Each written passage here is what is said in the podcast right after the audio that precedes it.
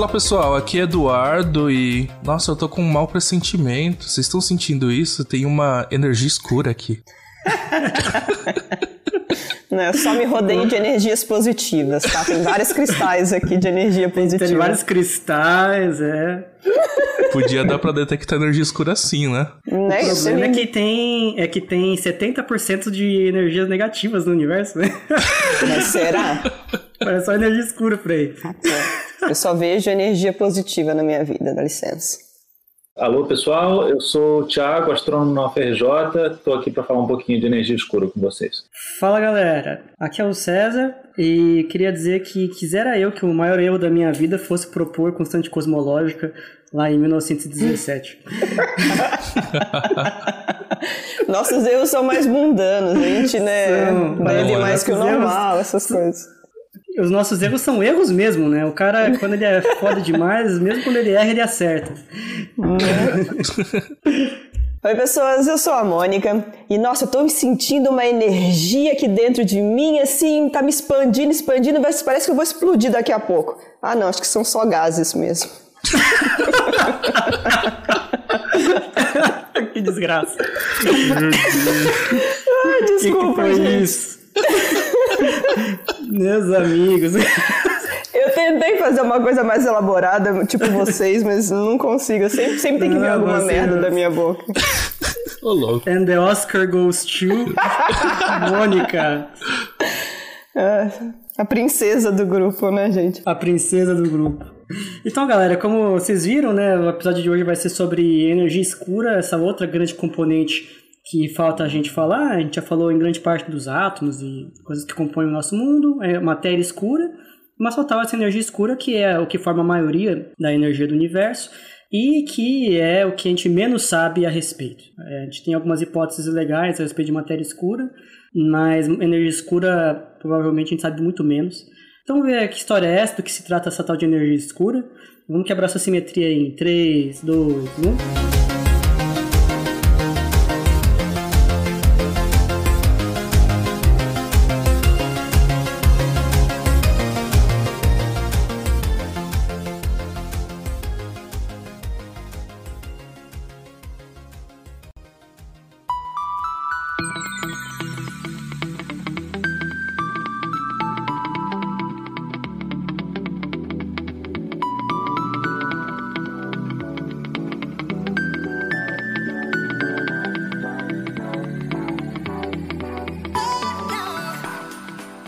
Gente, como, como vocês já viram, a gente tem um convidado hoje, né? O Tiago, que é astrônomo no Observatório de Valongo da UFRJ, que vai ajudar a gente nesse papo, já que nós somos físicos aqui, precisamos de alguém que entenda realmente do assunto, né? Então a gente tá bem é, acompanhado. Seja Fala um bem-vindo, Thiago. Opa, Sim, muito Bem- obrigado por Thiago. aceitar o convite, né? Ficamos felizes. Esperamos que seja bastante proveitosa essa conversa. Ah, E que ele não tenha fugido até agora, depois das nossas frases. vou ficar quieto aqui, não vou falar nada. Não, mas, não abandona a gente. A gente, apesar de tudo, é legal, viu? Tiago, fala, fala um pouquinho de você, com o que, que você trabalha? É, então, eu, eu, como eu falei, eu sou astrônomo na UFRJ e eu trabalho com observação por telescópios. Eu acho que eu estou aqui para falar de telescópio mesmo, então falar um pouquinho de observação. O meu trabalho em particular não é diretamente com energia escura, eu, eu trabalho com formação e evolução de galáxias, principalmente, como que as estrelas se formam no universo, como que as primeiras galáxias se formaram, como é que a nossa própria galáxia Via Láctea ela se formou, é, como é que o gás se transforma em estrelas, como é que esse processo todo acontece. E para isso tudo eu uso telescópio na Terra, telescópio espacial, radiotelescópio, então eu, eu gosto mesmo é de observação e trabalho com, com, com isso junto com o meu grupo na UFRJ. Ah, muito legal. Que legal. Né? Uma Muito pergunta, massa. pro- uma pergunta para esclarecer para os nossos ouvintes, Thiago. Hoje em dia não é mais verdade que o astrônomo ele fica com o olhinho lá no telescópio olhando para o céu, certo? Hoje em dia é diferente. Não, é- exatamente. Isso é uma coisa que eu sempre gosto de falar. É, a gente, quando faz observação hoje em dia, mesmo quando a gente vai, quando a gente vai fisicamente para o telescópio, o que a gente faz é na verdade, ficar numa salinha e, e a gente controla tudo por um por computador, você não fica mais com o olho. Então é como se a gente tem um CCD junto no, no, ali grudado, tem uma câmera no telescópio, um pouco como a câmera que todo mundo tem no celular hoje em dia, e a gente registra tudo no computador. É, e aí a gente processa essas imagens depois no, no, computador, quando a gente está de volta no, no trabalho. Inclusive, hoje já é possível fazer observação à distância. Então, o nosso grupo usa bastante um telescópio lá no Chile e a gente faz essas observações à distância. A gente controla tudo daqui do Rio mesmo, usando, graças à maravilha da internet, a gente não precisa necessariamente ir para lá. Embora eu goste, eu gosto de estar fisicamente no telescópio, mas hoje em dia, com certeza, o olho já não existe mais. Uhum. Ah, inclusive deve estar sendo bastante útil ter esse controle remoto por causa da pandemia, né? De Nossa, né? não poder estar presente nos lugares, né? o pior é que nem adianta muito, Eduardo, porque o, o, os, os, telescópios, grande parte deles estava fechado até há pouco tempo, eles começaram a reabrir recentemente, porque a gente fica à distância, mas, o, mas tem que ter uma equipe no lugar lá, é, garantindo que o telescópio está funcionando bem, o telescópio precisa sempre ele precisa, a câmera precisa estar fria, então ele precisa ser reabastecido com nitrogênio líquido toda, toda noite. Então tem toda uma equipe de manutenção que também estava de quarentena esse tempo todo, então a grande maioria dos telescópios no mundo inteiro passaram um bom tempo aí parados. É, é realmente, né? Se, se der algum problema lá, não tiver alguém perto, danificar um instrumento tão caro é complicado, né? Mas coincidiu de vários estarem em manutenção? Não, não é, não é nem que eles estavam em manutenção, foi uma, foi uma, uma suspensão forçada mesmo, justamente para proteger o pessoal que, que trabalha nos telescópios, o, o pessoal da manutenção fica em casa também. Ah, então, entendi. quarentena e sem, e sem essa equipe eles não podiam nem fazer os telescópios funcionarem. Ah, entendi. E aí o telescópio ficou fechado mesmo durante alguns meses. Quase, quase todos na Terra eu acho que ficaram parados. O, mas assim, os telescópios hoje em dia também, eles operam quase, tirando a época da pandemia, né? Eles operam quase 24 horas seguidas, né? É, o tempo de observação é, é muito disputado nos telescópios atuais, correto? Ah, sim, é. Bom, de, depende, depende do tipo de telescópio, né? Então, os telescópios óticos, ou seja, aqueles que, que, que observam é, luz visível e o infravermelho, esses funcionam à noite só, mas é, uma, uma, conta que eu gosto de fazer é que tem alguns telescópios que custam mais ou menos 100 mil dólares por noite para operar. Isso quer, dizer que, isso quer dizer que cada minuto dele é muito valioso. Então, uma vez que você conseguiu, conseguiu um tempinho num telescópio, se o seu projeto foi aprovado você vai conseguir observar lá, você tem que garantir que você vai aproveitar esse tempo, porque cada minuto custa bem caro. E aí, e aí é, é, isso é importante. O, os radiotelescópios, alguns deles operam até durante o dia, porque isso a luz do sol, a luz do, do, dia não atrapalha tanto, então é, esses realmente funcionam até, até durante o dia. Uhum. É, só antes da gente começar o nosso tema, é, uma coisa legal é que o Thiago também é bem envolvido com divulgação científica, até por isso a gente chamou ele, né?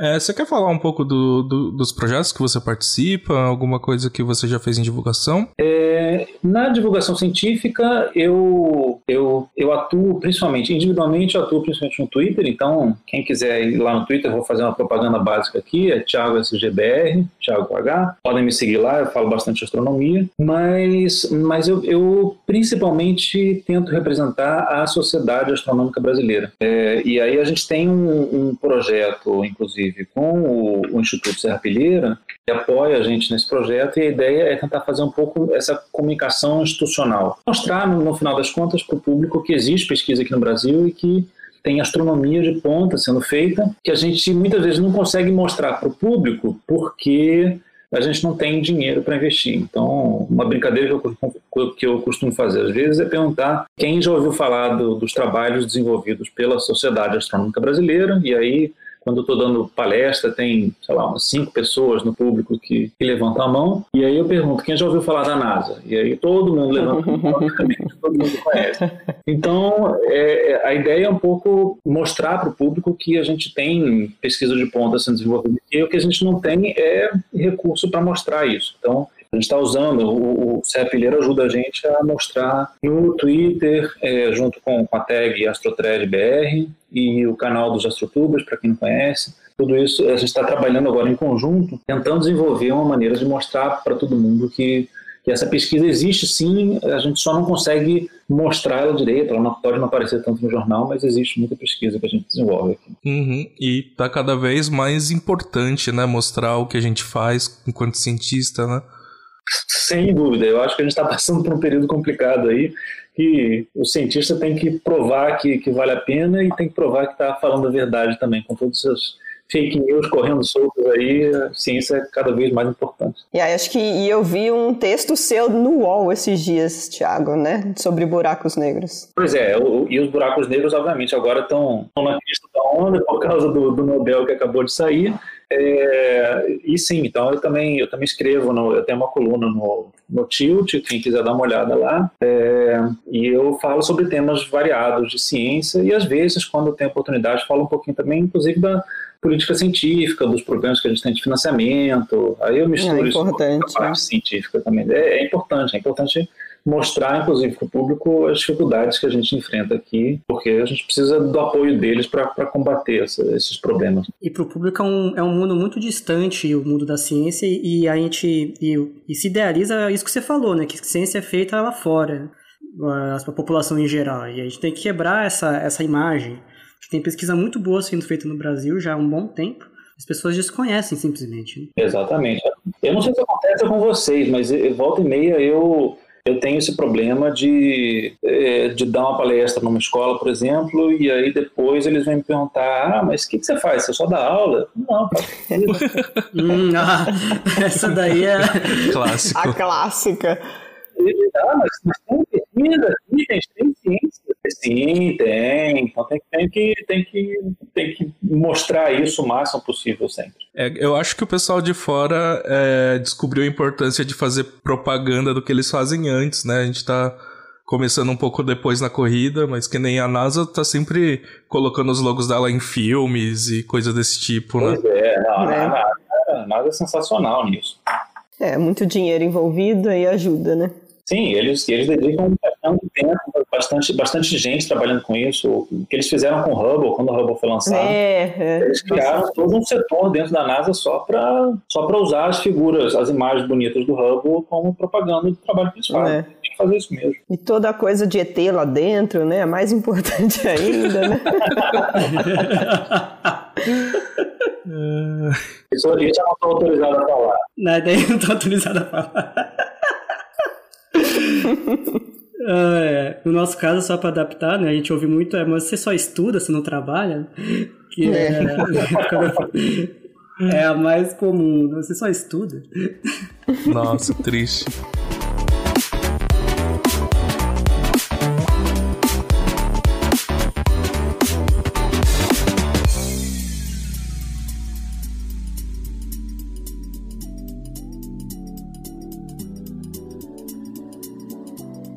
Bom, então, né, como vocês viram, a gente vai conversar hoje sobre esse negócio, essa energia escura, né? Mas qual que é todo o problema, né, que a gente encontra, que, que, a, gente, que a gente encontrou, né? Pela teoria da relatividade, né, a gravidade deveria puxar tudo para dentro, então o universo está expandindo, mas ele deveria estar tá sendo segurado, né? Deveria estar tá sendo segurado, né? Essa é mais ou menos a ideia. Mas ah, acho que no final dos anos 90, 97, 98, X lá, é, duas equipes diferentes de astrônomos conseguiram fazer umas medições né, no, de supernovas distantes no, no espaço e viram que estava acontecendo o contrário. Né, que na verdade o universo estava expandindo, só que de maneira acelerada, uma coisa que estava né, meio esquisita. E aí, das duas, uma, né? Para explicar esse rolê todo, ou era abandonar a teoria da relatividade, que é um negócio que funciona bem, ou eles tiveram que né, é, arranjar uma maneira de descrever aquilo, né, de solucionar aquilo, e aí foi quando deram a ideia da, né, de postular a energia escura ali. Né? E de acordo com os cálculos, essa energia escura ela deveria ser 70% do nosso universo. Então, a nosso, nossa conversa hoje aqui é meio que tentar entender essas coisas, né, sobre essa energia escura. Já adianto que a gente não sabe muita coisa, a gente não vai dar resposta para vocês hoje o que é energia escura, mas a gente vai discutir que tem bastante coisa acontecendo sobre ao redor desse tema, né? E... Talvez a gente vai deixar até o pessoal com mais dúvidas do que eles entraram, né? O que é uma delícia, porque essa gente toda vai fazer pesquisa também, né? Verdade. Quem vai ser o ouvinte que vai explicar a energia escura pra gente, né? Não, não esquece que se você ganhar o Nobel um dia, não vai, não vai esquecer né, de, de falar que escutou isso no Physicast, que foi o Physicast Do que te Physicast. levou pra esse mundo. Você vai lá na sua Nobel Lecture, essa É. aula do Nobel, e você fala, é, eu vi no Physicast, 20 anos atrás.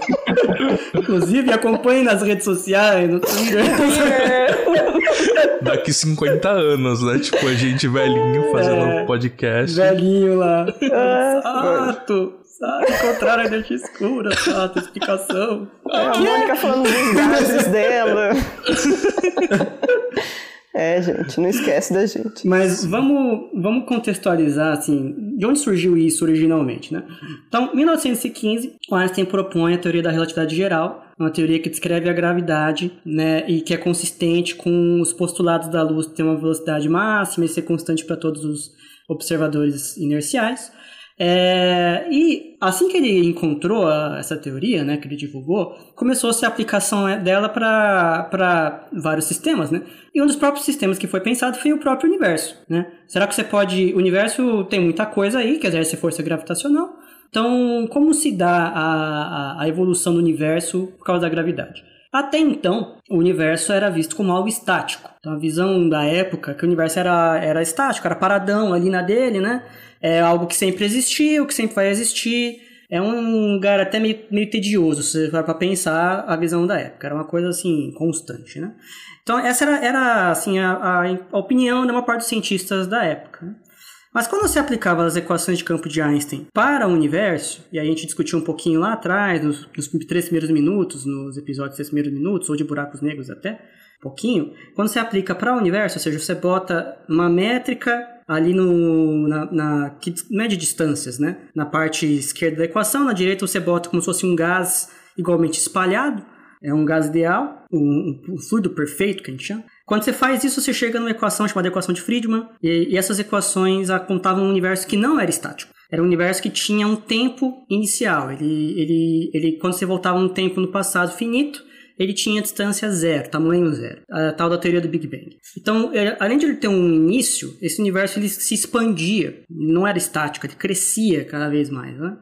E essa era uma das soluções que aconteciam lá. E era muito estranho esse tipo de solução, dado que era visto como uma coisa meio absurda, que a visão era que o universo era estático. Não se tinha uma evidência clara na época que o universo não fosse estático. O que significava isso? Então, a, a, a primeira vez que a energia escura aparece, em alguma maneira na física, é com Einstein, que em 17, para tentar manter um universo estático, é, você tem, o- o- pela teoria de gravidade, a gravidade atrai, né? Então, grosso modo, se a, a a- ela está atraindo essa expansão, se acontece, deveria ser cada vez mais lenta e eventualmente até o universo poderia recolapsar.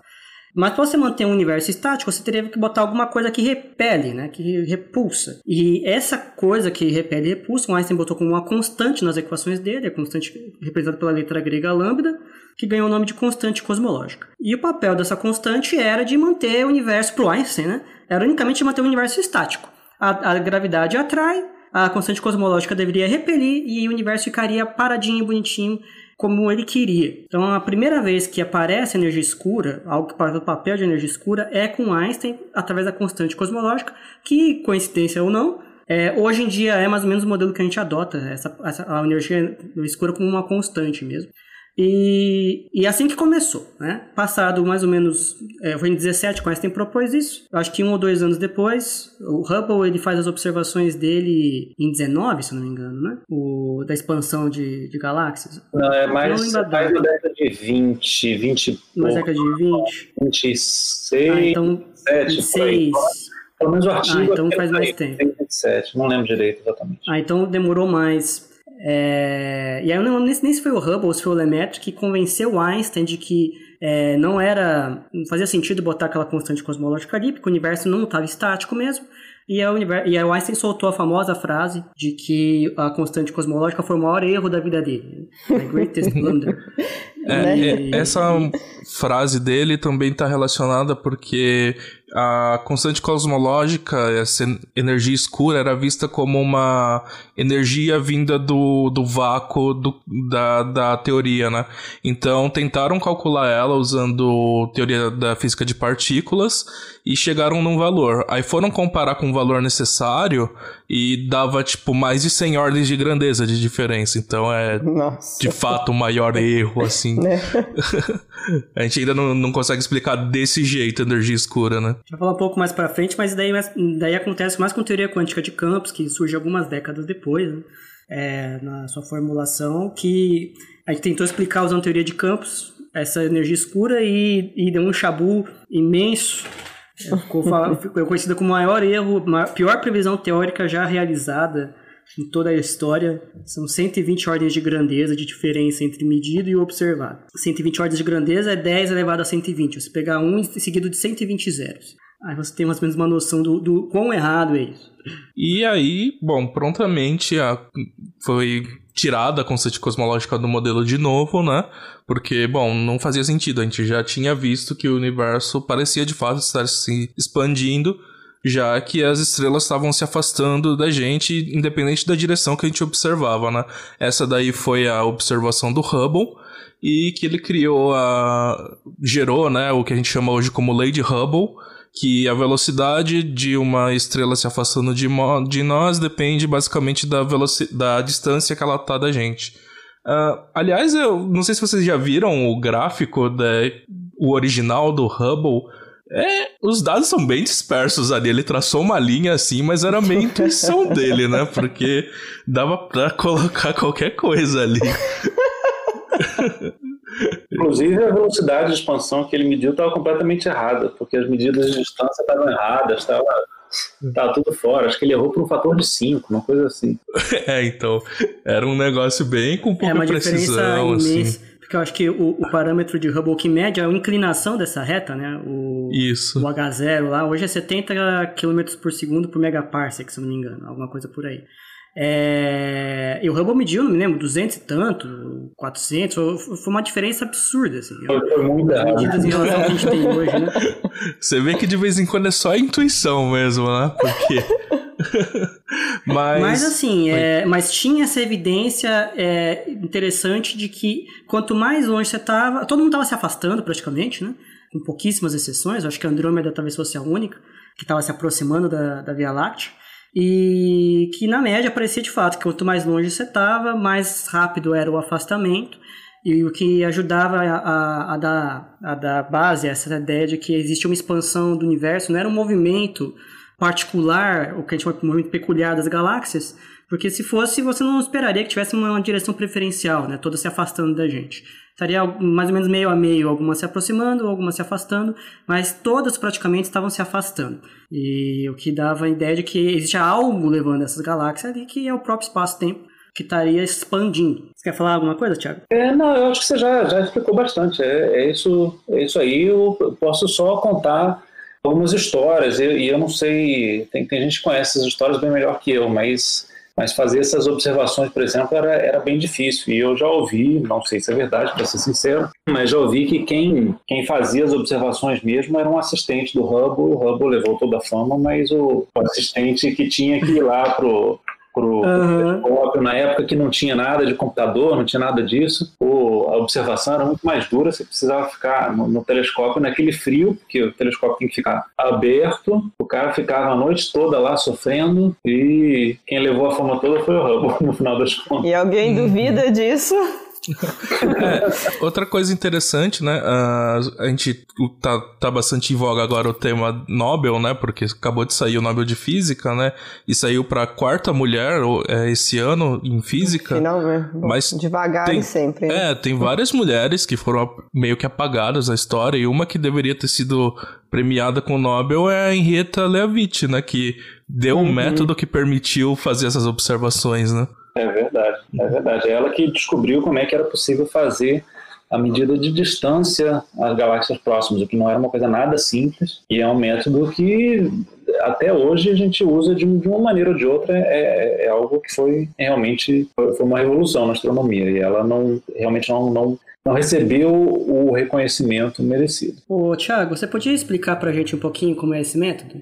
Posso, posso. É, a questão, a questão de, de medir distâncias, quando a gente está falando de astronomia, é super complicada, porque quando você vê, por exemplo, uma estrelinha no céu, é um ponto brilhante, e você não sabe se é necessariamente uma. Você pode pensar que é uma estrela muito brilhante que está é, muito, muito longe da gente, ou uma estrela que não é tão brilhante e que está mais perto. E a rigor, ou a princípio, a gente não tem nenhuma maneira de determinar qual das duas frases é verdade, se ela é brilhante e distante ou se ela é mais fraquinha e está mais perto. E o que a Henrietta Leavitt fez foi, foi usar um tipo específico de estrela, que, que são as estrelas variáveis. Ela mostrou que existe uma relação para um, um, tipo específico de estrela variável é, entre o período da variação e o brilho absoluto dela. Então, quando, se você vê que ela está oscilando mais rápido ou mais devagar, você consegue ver qual é o brilho intrínseco dessa estrela. E aí sim você consegue medir a distância. Pensa que se você souber, por exemplo, uma lanterna, você está no escuro e tem alguém segurando a lanterna. É, quanto mais longe essa pessoa estiver, mais fraquinha vai ser essa lanterna que você vai ver. Mas se você souber a priori qual é o brilho dessa, dessa lanterna, se é uma, sei lá, se é uma lâmpada de 12 watts, ou seja lá quanto for, quando você mede quanta, quanta, quanta luz está chegando até você, você, você consegue é, calcular a distância até a lanterna. E é, é exatamente a mesma coisa que o Hubble usou para medir a distância até as galáxias próximas. Ele encontrou, é, ele encontrou algumas estrelas variáveis nessas, nessas galáxias, como por exemplo a própria galáxia de Andrômeda, e acompanhando essa variação de brilho dessas estrelas nessas galáxias, aí ele conseguiu medir a distância até esses objetos. Essas são as tais estrelas cefeidas? As... Isso, exatamente, são as variáveis cefeidas. Cefeidas. E são só elas que têm essa propriedade de estar tá associado brilho com um período de oscilação? É, eu, eu acho que. Ou são outras são usadas Existem também? outras variáveis, mas eu acho que elas não são tão, tão rigorosamente. Não, não tem uma, uma relação tão direta entre a variação de brilho e o, e, e o período. O que a gente sim pode usar, e eu acho que a gente vai falar disso mais para frente, são as supernovas que têm uma propriedade muito parecida. Isso, isso eu vou guardar no bolso, a gente pode voltar para esse assunto. Perfeito. Muito bom. É, não, porque eu sempre ouvi falar das cefeidas como a que a gente chama de velas padrão, né? Que tem esse, tem esse brilho absoluto conhecido, então a gente, a gente sabe quanto brilha, a gente sabe quão longe está, né? É, e aí a minha dúvida era justamente assim, por que as cefeidas? Será que são, são os únicos tipos de estrelas variáveis? É, eu, eu, como eu não sou astrônomo, eu não, nunca tive uma noção muito clara disso. Não, tem, tem, outras, tem outras estrelas, só para complementar, tem outras estrelas variáveis, mas não necessariamente elas têm, não são tão regulares. Sim, que tem essa relação. Tem outra, né? é, justamente. É, outra, só para também fazer uma homenagem justa, né? Vocês falaram da Henrietta Leavitt. Um que eu acho que também merecia ter ganho foi a Vera Rubin, com um estudo de matéria escura que também foi excepcional o trabalho dela. Foi assim que deu a base experimental para falar existe matéria escura ou algo assim, algo não está, algo está faltando. Ou a nossa teoria de gravidade está errada ou falta muito matéria por aí. O, e pelo que eu saiba, ela também não ganhou o Nobel. Não, não ganhou. Aí tem uma lista, só na astronomia tem uma lista grande. Tem a Jocelyn Bell, tem a Cecilia Penn, tem um monte de astrônoma que não foi reconhecida. E aí a gente pode ir para a física, tem a Liz Meitner também, tem um monte de, tem um monte de mulher que não recebeu o, o, o reconhecimento que devia, com certeza. Hum. Mas beleza, é, vamos voltar então para a energia escura. É... Fala aí, Sato. Então, é, como a gente viu que o universo estava expandindo, né? É, você pode pensar no, no filme voltando para trás, né? Se o universo está expandindo, indo para trás no tempo, ele era menor, né? Você pode pensar nele contraindo é, na direção inversa do tempo. Então isso gerou aquela ideia que hoje a gente tem de Big Bang, né? E é, nesse, nesse sentido de que o universo tem um começo, né? Então, usando essa teoria, a gente conseguia calcular a idade do universo, né? E quando você tirava a constante cosmológica e usava só a teoria de relatividade de Einstein, você chegava numa idade do universo que era mais ou menos 9 bilhões de anos. E isso começou a gerar um problema, porque já se conhecia algumas estruturas que eram mais velhas que isso no universo. Então, esse modelo parece meio falho, sabe? Então tem algo que é interessante comentar agora que o Sato falou, né? A gente tem uma noção um pouco envezada hoje em dia, quando a gente recebe as teorias já meio que maduras. Mas a maior parte das teorias científicas, elas não, não nascem maduras explicando tudo bonitinho. Ela tá cheia de buracos ali. Tem várias coisas a serem explicadas e que você, de modo geral, o cientista não abandona a teoria imediatamente quando ela dá algum chabu. É, isso foi o que aconteceu com a teoria do Big Bang, né? Primeiro que ela não era chamada assim na época, foi, foi chamado lá pelos anos 50 com o Fred Hoyle, que era um oponente da teoria do Big Bang, deu esse nome como uma zoeira para falar mal. É, ele defendia uma outra teoria, que é o universo era eterno. Mas assim, quando a teoria do Big Bang surge, é, e as suas variações ali, você começa a ter problemas, e vários problemas, não é um ou outro. Então, um dos problemas que foi o que o Sato apontou. Você calcular a verdade do universo, ah, feliz lá, e você encontrava uma unidade do universo, um universo bem antigo, mas tinha coisas ainda mais antigas dentro do universo que você sabia que eram mais antigas que aquela idade. Né?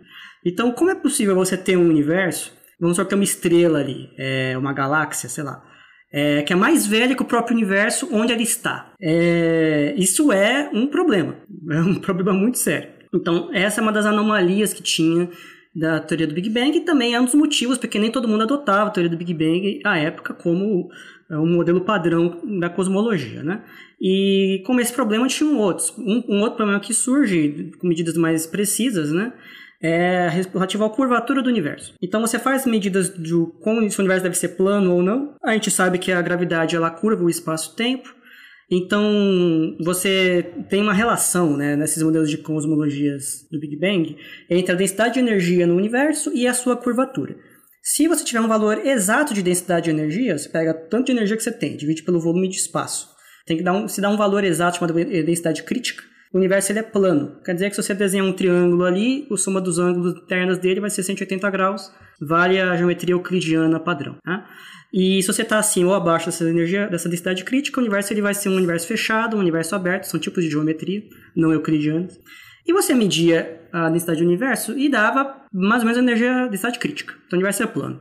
O problema é que quando você somava tudo que você via no universo, uh, galáxias, estrelas, poeira, o que for, você tinha mais ou menos 5% dessa densidade crítica.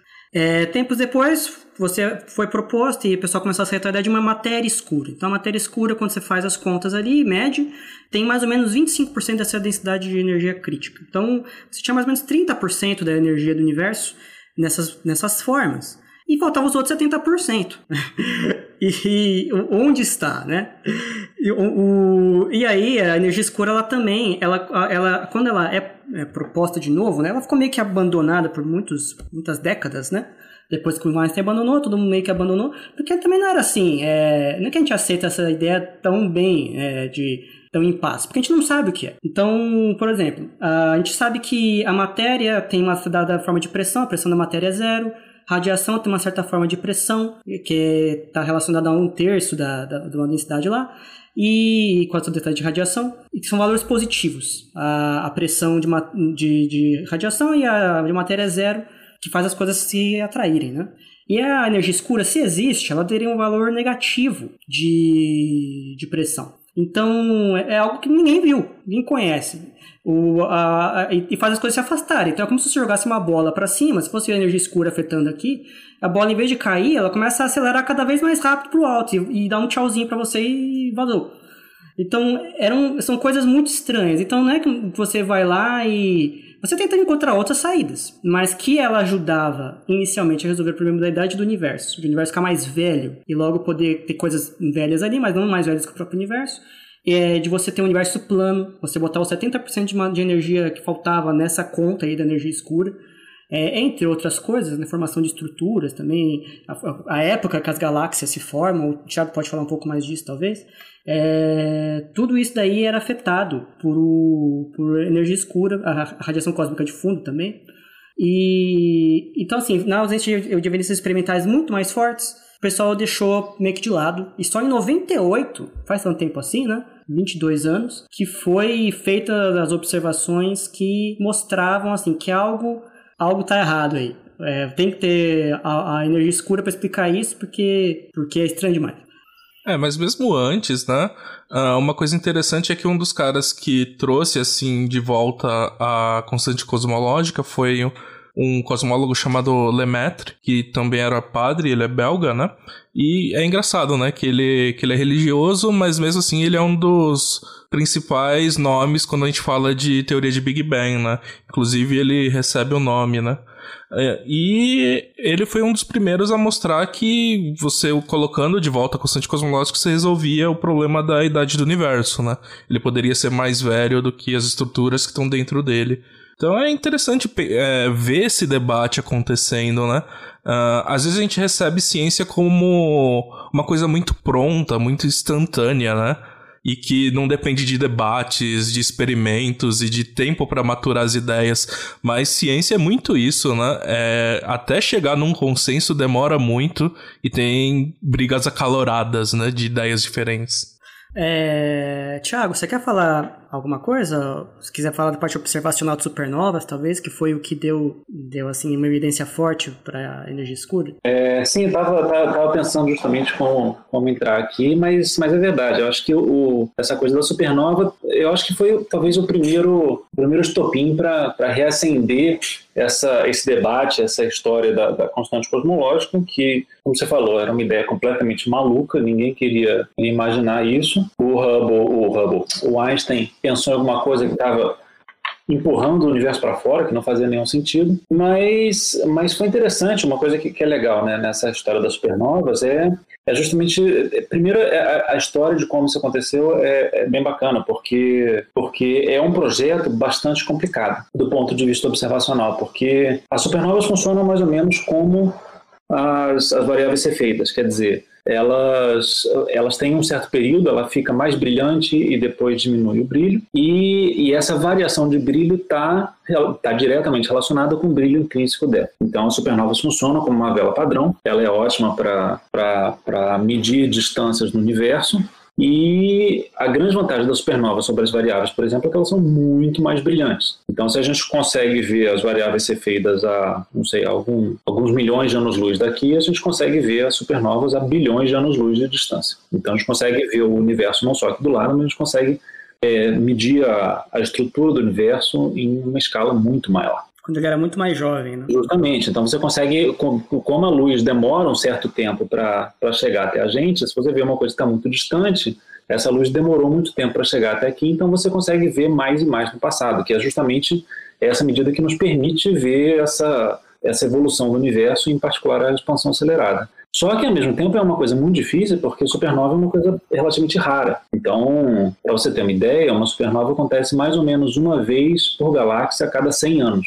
E se você quiser ver um número razoável de supernova, você tem que ficar olhando um pedaço do céu sem parar o tempo todo para ter certeza que você não vai perder nenhuma delas. Porque elas aparecem e desaparecem muito rapidamente também. Então, foi um, foi um projeto relativamente complicado e que foi desenvolvido em paralelo por dois grupos. Então tinha dois, tinha basicamente dois grupos competindo que estavam tentando encontrar isso. E na época o que eles queriam era medir a desaceleração do universo. A pergunta naquela época era mais ah, será que a força da gravidade da matéria que existe no universo é suficiente para parar essa expansão e a gente vai, vai recolapsar o universo, o universo não implodir de novo? Ou será que essa velocidade é suficiente para que o universo continue expandindo cada vez mais devagarinho e, e não, não pare nunca? Então, os dois grupos, como a gente sabe hoje em dia, os dois grupos chegaram na conclusão que, na verdade, o universo estava acelerando, tinha alguma coisa que estava empurrando o universo para fora, que era essa tal de energia escura. E eu não sei como, essa, como isso aconteceu, mas eu fico imaginando o que, como é que que foram essas conversas, porque, é, porque eram dois grupos competindo que encontraram um resultado que, para a época, devia ser completamente estapafúrdio, uma coisa que não fazia o menor sentido, e aí fica naquela coisa assim,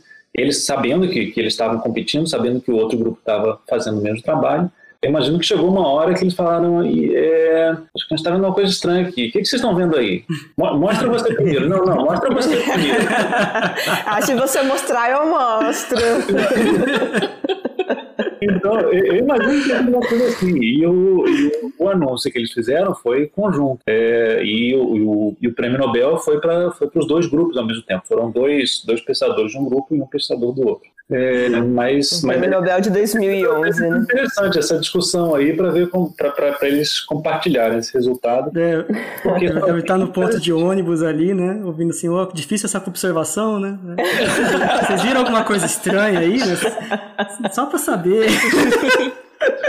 é, às vezes também parece que os cientistas são uma comunidade super concisa, assim, que todo mundo trabalha em prol da ciência. Mas Vixe. não, né? Tem as competições também.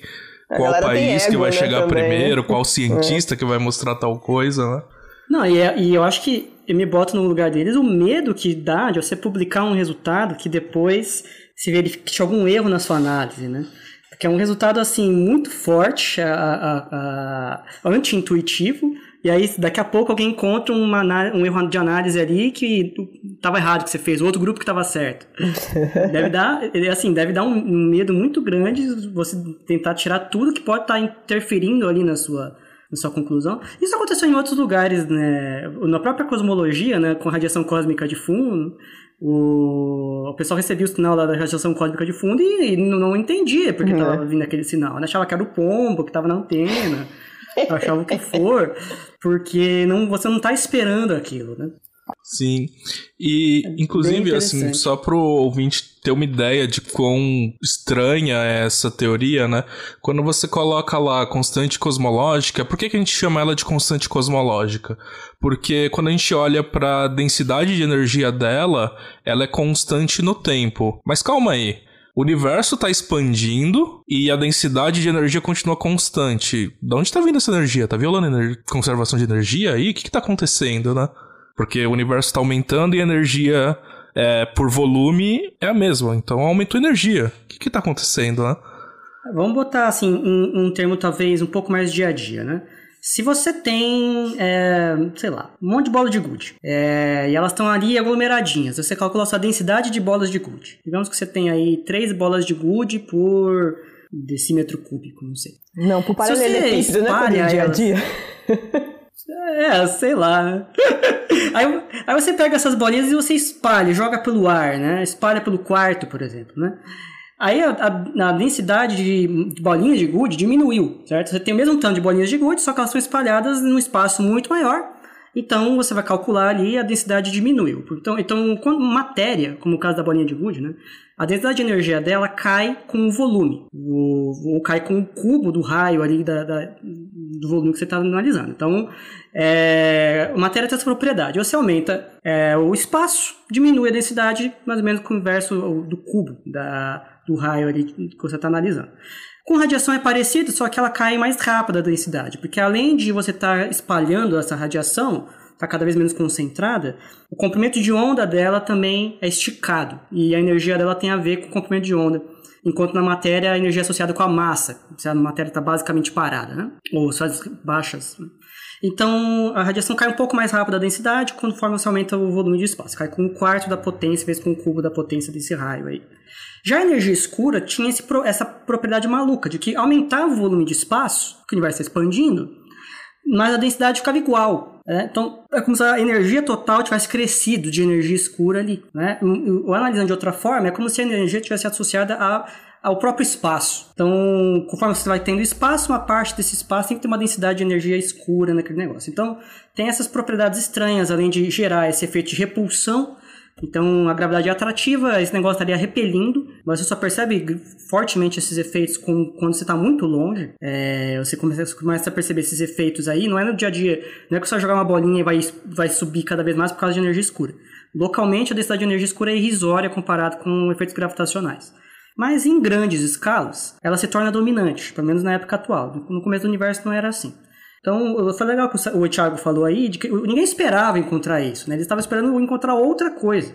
E acabou de todos os dois encontrarem esse, esse efeito de repulsão. E a melhor explicação e a mais simples era a mesma do Einstein lá atrás, botar uma constante e gera esse efeito de repulsão. Só que ao contrário do Einstein, os cientistas não estavam querendo mais um universo estático. Agora esse efeito de repulsão era para explicar a expansão acelerada do universo. Para o Einstein ele queria algo estático, e eu não falei lá atrás, mas a solução do Einstein ela funciona, só que ela é uma solução instável. Quer dizer que qualquer petelecozinho que você dê no universo ali, para um lado ou para o outro, ele deixa de estar estático, como se fosse você equilibrar um prato na ponta do dedo. É, e ele vai ou para uma contração ou para uma expansão. Então, na verdade, ele não resolveu o problema dele original que ele tinha pensado. Uhum. É, e só para abrir um parênteses, né, eu provoquei um pouco sobre conservação de energia. Uh, o que a gente entende hoje é a ideia que o César falou de pressão negativa, né? Uh, vamos pensar num, num gás, né, que tem pressão normal que é positiva. Se você tenta é, contrair esse gás, ou seja, diminuir o volume que esse gás tá, é, pode ocupar, você vai ter que realizar trabalho, né? Você vai ter que fazer é, usar, gastar energia para comprimir esse gás. Quando você tem pressão negativa, é o contrário. Uh, ah, para você é, expandir matéria escura, você realiza trabalho. E aí, esse trabalho que é convertido na, na energia para ocupar o espaço. Acho que você falou matéria escura, né, Sato? Ah, pô, perdão, é energia escura. O que tem pressão negativa é energia escura. Matéria escura, salvo por ela, ela não interagir com radiação e outras propriedades ali. Ela ainda é matéria, consegue, né? Ela ainda é matéria. Então ela satisfaz todas as equações que a gente conhece para as matérias do nosso dia a dia, aqui, né? Pressão basicamente zero, se não tem, se não tem velocidade ou está muito, muito devagar, é, entre outras coisas. A energia escura não, ela foge disso, foge das outras coisas que a gente conhecia, de matéria e radiação. Ela é uma terceira componente aí meio maluca que se comporta de maneira anti-intuitiva. Quer falar alguma coisa, Mônica? Você tá meio caladinho. Não, eu tava pensando aqui até. A gente tá falando bastante de expansão do universo, etc. E a gente já falou isso em algum episódio, não sei aonde. Mas a ideia de falar de expansão, né, quando a gente fala que o universo está tá expandindo, não é que uma galáxia está fugindo da outra, todo mundo saindo correndo para todos os lados. É, é o espaço, o tempo em si que está expandindo, né? Então, vale a pena, a gente pode comparar com, como que é o nome daquilo? Um, um elástico, né? E desenha umas linhas paralelas, desenha, né, o quadriculado ali que a gente conhece no elástico. E aí, se você começa a puxar esse lá, e imagina que você põe, sei lá, uma galáxia, ou sei lá, uma, uma galáxia em cada um dos, do, das quininhas desse, desse quadriculado. Aí você vai lá, você, você puxa esse elástico, não é que a galáxia está correndo uma da outra, mas o próprio elástico, o seu próprio tecido, né, tá esticando, tá, tá, tá distorcendo e por conta disso as coisas ficam mais longe uma da outra, né? E é uma, é uma maneira mais fácil de pensar, mas que a gente já falou disso também em algum outro episódio, em algum momento, né? Tem a outra analogia que é do balão, né? Que balão? O... Vai subindo, vai caindo a garoto. Ah, vai subindo, caindo. balão. Já passou É como que era aquela música, a, aquela música do Feira de São João lá, como que é? Não é essa que eu tava cantando? O balão vai subindo, vai caindo a garoa. Não é eu acho que eu tô pensando na da fogueira. Como que era? Pula, Pula fogueira. fogueira. Não, mas é outubro. Cuidado tá para não Nossa. se queimar. Olha, tá meio atrasado. É que não teve, né? A gente tá não gastando. Teve, a gente tá sentindo teve. falta. Uh, mas é um comentário do balão, a gente já também falou, acho que na, no episódio de fim do universo, né? As pessoas ah, têm uma noção errada de que se o universo está expandindo, quer dizer que ele tem um centro. Então, é, a gente tem essa, essa visão meio intuitiva, né? De que se está se expandindo, quer dizer que se você contrair, você estaria voltando para um ponto só, né? Só que no caso do universo, ele não tem um centro, né? Como a gente falou, a curvatura do universo ela é plana. Então, é uma boa analogia, porque não é 100% ok, né? Porque o universo é plano, essa analogia, o universo não é plano. Mas se você pegar, pega um balão, um balão de festa, e você desenha várias bolinhas ali nesse balão que representam as galáxias. Né? É, e o universo, ele é só a superfície do balão. Tá? Ignora a parte interna do balão, como se a parte interna não fizesse parte do universo. Quando o balão expande, se enche de ar, né? Esse balão expande, as bolinhas vão se afastando cada vez mais uma das outras e todas elas estão sentindo o mesmo efeito, né? As, as galáxias vizinhas estão se afastando e quanto mais longe você está, mais rápido é o afastamento. E todas podem alegar isso. Não tem, e, e você pode ver claramente que nesse balão, na superfície só, não tem um ponto central. Não faz sentido em falar em um centro desse balão. O universo é uma analogia parecida, né? A analogia do universo, só que ele, em vez de ter duas dimensões, né, ele tem três dimensões espaciais. E o universo é plano e não curvo, mas a ideia é a mesma, né? O, você olha ao redor e todo mundo pode olhar ao redor e falar que as galáxias estão se afastando e se afastando não porque as galáxias estão andando, salvo casos particulares, mas porque o próprio tecido do espaço-tempo, seria o tecido do balão, está né, tá se expandindo e afastando todo mundo. O que leva a coisas curiosas. Você pode pensar numa coisa que está tão longe, mas tão longe, que quanto mais, mais longe eu estou, mais rápido eu estou, né? Quando eu estou muito longe, eu poderia estar mais rápido que a luz me afastando. E dá até um nome para isso, o raio de Hubble, se eu não me engano, que é a distância a partir da qual a velocidade de afastamento do objeto é mais rápida que a velocidade da luz É, o que, de novo, né, é estranho, a gente acredita que relatividade, a velocidade de massa também é da luz, mas a relatividade não impõe limites para a expansão do próprio espaço-tempo. Ela impõe limites para coisas ao redor, através do espaço-tempo. Então, é algo também interessante de se falar.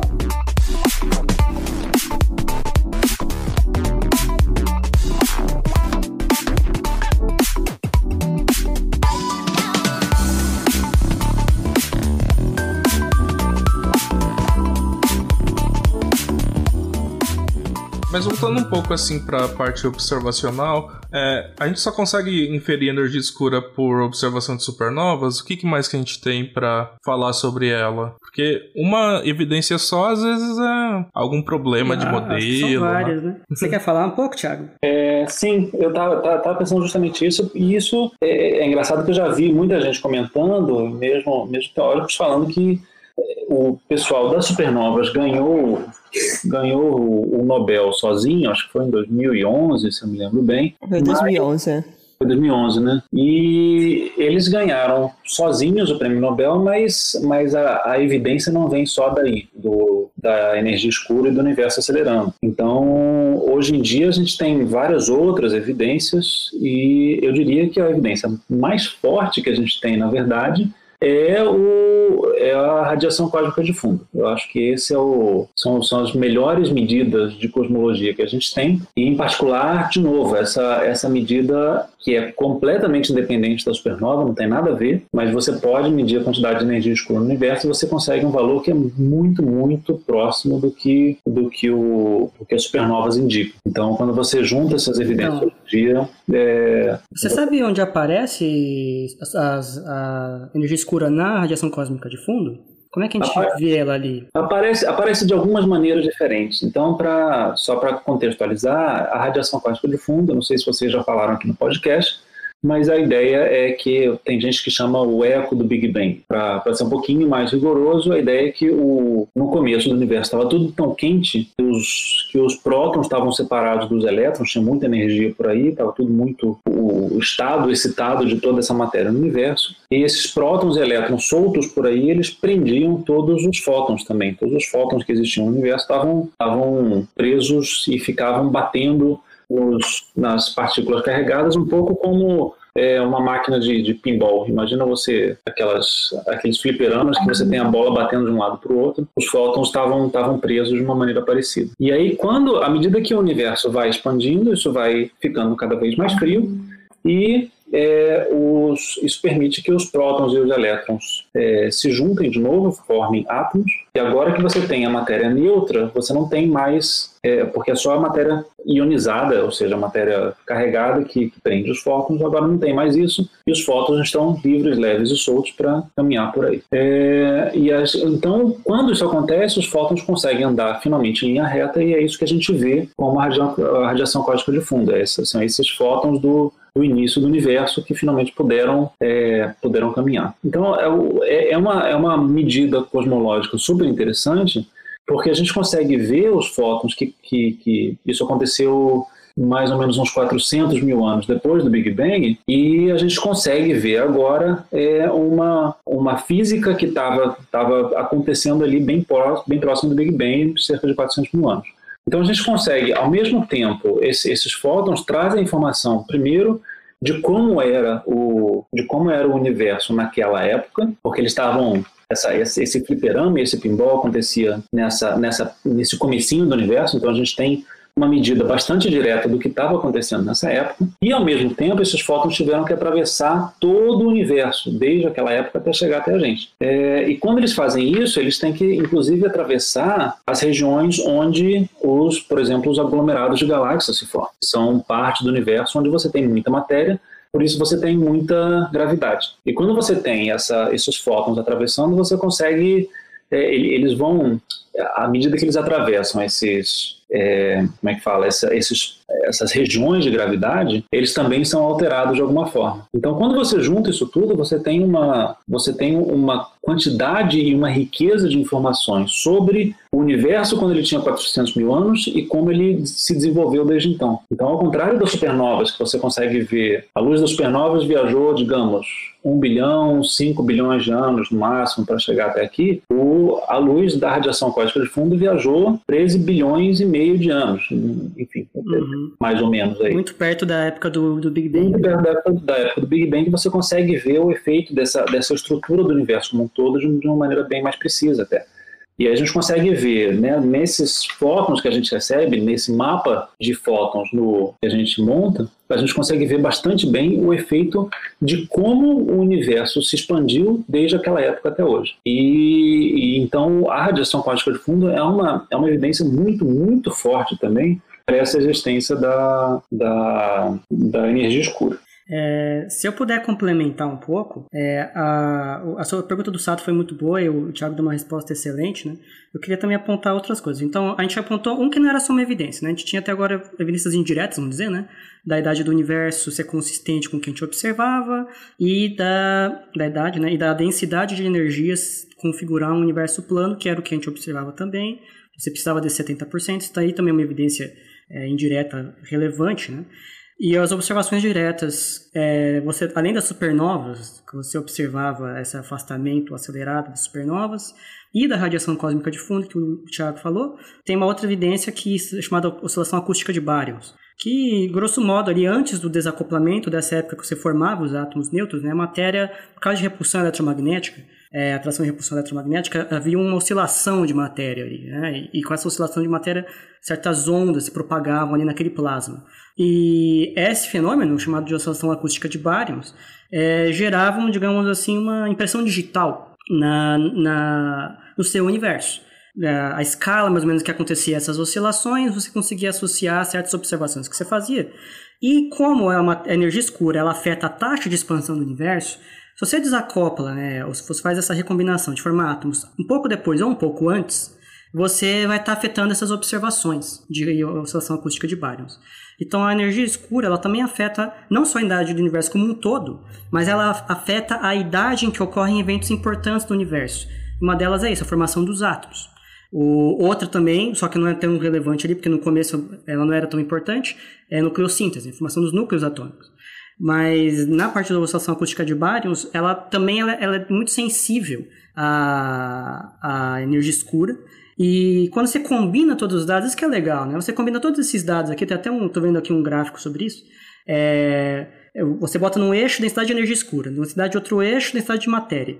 E você bota todos os dados que você tem de supernovas, de radiação cósmica de fundo, oscilação acústica de bárions, você vê que todos esses dados se interceptam numa pequena região que é onde os nossos modelos apontam um valor ótimo, né? mais ou menos 70% de energia escura, 30% de matéria, para que você consiga explicar todos esses, efe esses efeitos separados. Então, eles em separado eles já dão evidências, mas quando você combina todos eles, não só ele dá evidência, como ele dá um valor específico para essa densidade de energia escura que é bastante consistente. Né? é, com o que a gente observa e, e, casa bem com todos os fenômenos. Né? Não é que você está vendo aquilo, mas está entrando em choque com algum experimento X, Y. A gente não tem nenhum choque claro hoje é, que, que esteja em conflito entre a energia escura e o modelo padrão. Tem a, questão de valores um pouco, né? Eu acho que o Planck mediu um valor um pouco menor do que, do que era esperado em relação a outros experimentos e tal mas não que né, dá essa ordem de 60%, 70% de densidade de energia seja energia escura. É, é interessante, inclusive, também para comentar com isso, e aí eu tenho que falar de galáxias, porque eu adoro as galáxias, mas, mas o, o, justamente o, essa oscilação de baryons, as, as, oscilações acústicas que a gente consegue ver no, a gente consegue ver nesses fótons que a gente recebe da radiação cósmica de fundo, em 2005 foi a primeira vez que a gente viu que essa, que essa distância típica entre a matéria que a gente consegue ver lá no começo do universo, ela se reflete também na distância típica entre as galáxias, porque de certa forma a distribuição de matéria foi determinada lá no começo universo e a gente consegue ver isso um pouco hoje em dia. E aí, é uma, de novo, é uma excelente maneira de, de medir a radiação, desculpa, a energia escura, é essa, é, é, é, você medir a presença dessas oscilações acústicas na distribuição de, de galáxias e de aglomerados de galáxias em épocas diferentes do universo e que são reflexo do, do crescimento da estrutura. Então, da mesma maneira que as supernovas são, são velas padrão, que a gente chama, o, as oscilações acústicas são consideradas réguas padrão. Então, são como essa distância foi congelada lá, mesmo que o universo se expanda, é, dentro dessa, desse, desse, referencial do universo expandindo, essa distância entre as galáxias não muda. Então, se você mede essa distribuição espacial de galáxias, com o tempo você consegue, então, é, ter, uma, ter uma, uma medida bastante precisa dessa quantidade de matéria escura e, do, e dos componentes do universo aí pra, nessa evolução do universo. E, de novo, a gente consegue, como, você, como você mesmo falou, a gente consegue chegar naquele valor ali de aproximadamente 70% do universo sendo composto de energia escura. Tudo, tudo isso bate super bem.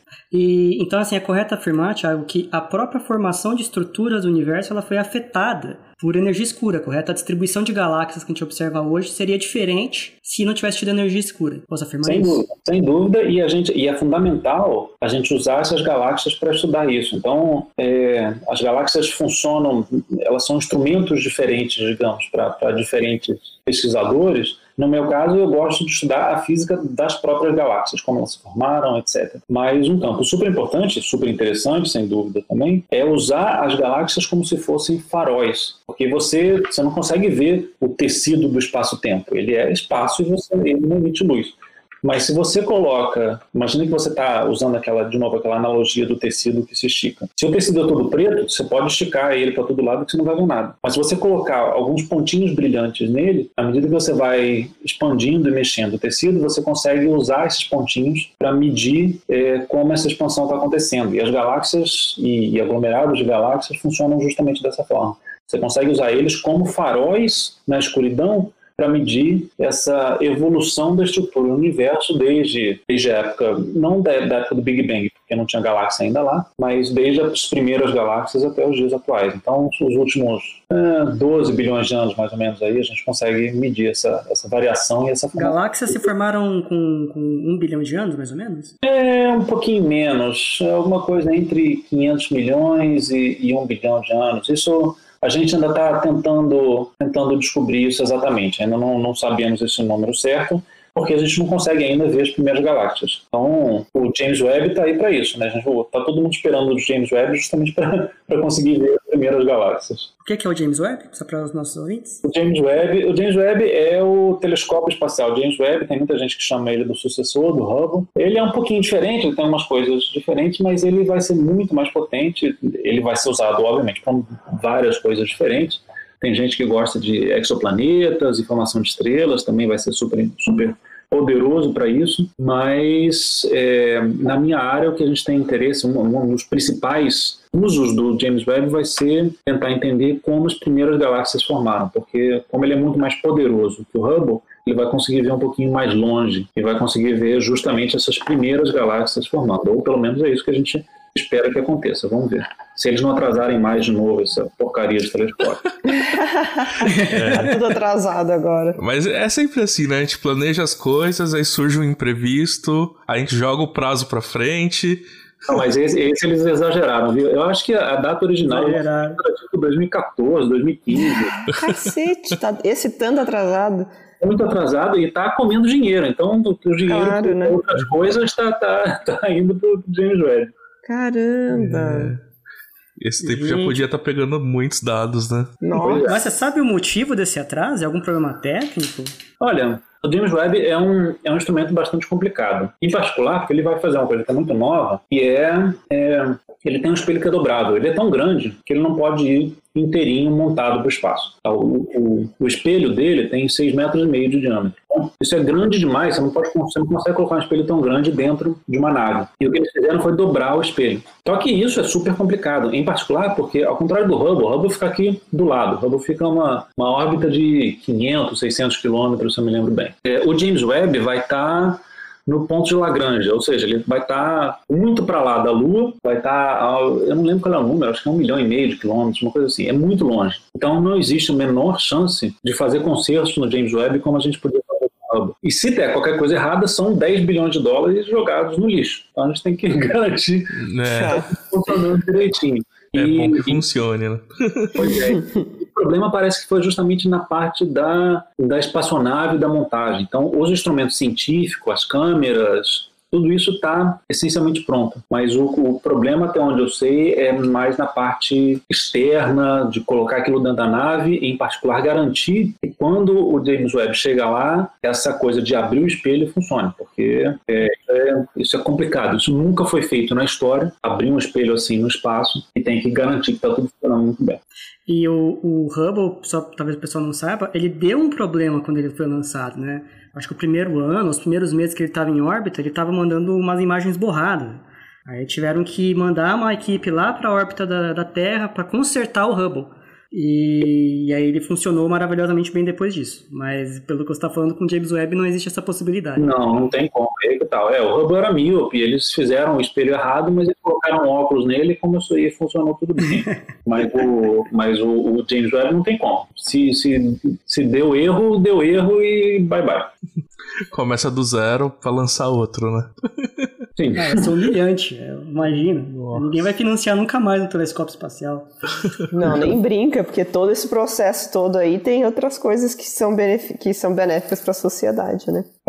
Ô, ô Thiago, mas eu fiquei com uma dúvida. Então, você falou que as galáxias servem como né, os pontos brilhantes, né, para analisar distâncias.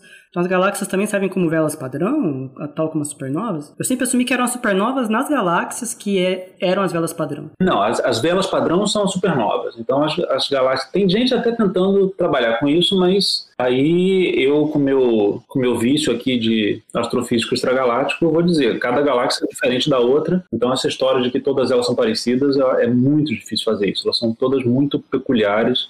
E é muito difícil encontrar uma, uma propriedade comum a elas. Mas é, o, o principal, eu diria, é pensar que, que, que a, a distribuição de, de matéria nesse espaço-tempo é relativamente constante. O, o universo, o espaço-tempo se estica, mas dentro desse tecido que está se esticando, as galáxias não ficam andando tanto de um lado para o outro. Então, se você mede a distribuição, se você consegue medir, imagina que você está fazendo um filme desse tecido esticando e você consegue colocar uma câmera em cima do tecido e ver esses pontinhos é, se movendo junto com, com a expansão do universo. A ideia é mais ou menos essa. Quando a gente consegue medir o, as, as oscilações acústicas de, de Baryon, e, e tem vários, vários projetos fazendo isso hoje em dia, então um grande exemplo é o Dark Energy Survey, mas mas tem, tem, outros, tem outros experimentos que, que fazem o mesmo tipo de medida. A ideia é medir a distribuição de galáxias em distâncias diferentes, e quando eles fazem isso, eles conseguem, lembrando que distâncias diferentes são épocas diferentes do universo, é como se você consegue, conseguisse fazer um filme, mais ou menos, de ver como que essa, como que essa expansão foi acontecendo aos poucos. Lembrando que existe essa, essa escala fixa de distância, não de, de luminosidade, mas é uma escala fixa de distância, que são as réguas padrão, que é a, a, a oscilação, as oscilações acústicas de Baryon, que a gente consegue ver lá, no, lá no, na radiação cósmica de fundo. Então, se você consegue, partindo desse ponto, ver como que esse negócio foi crescendo aos poucos, esse crescimento não se dá pelo movimento das galáxias dentro do universo, mas se dá pela própria expansão do universo em si. E essa é uma medida bastante valiosa de, da, da expansão do universo.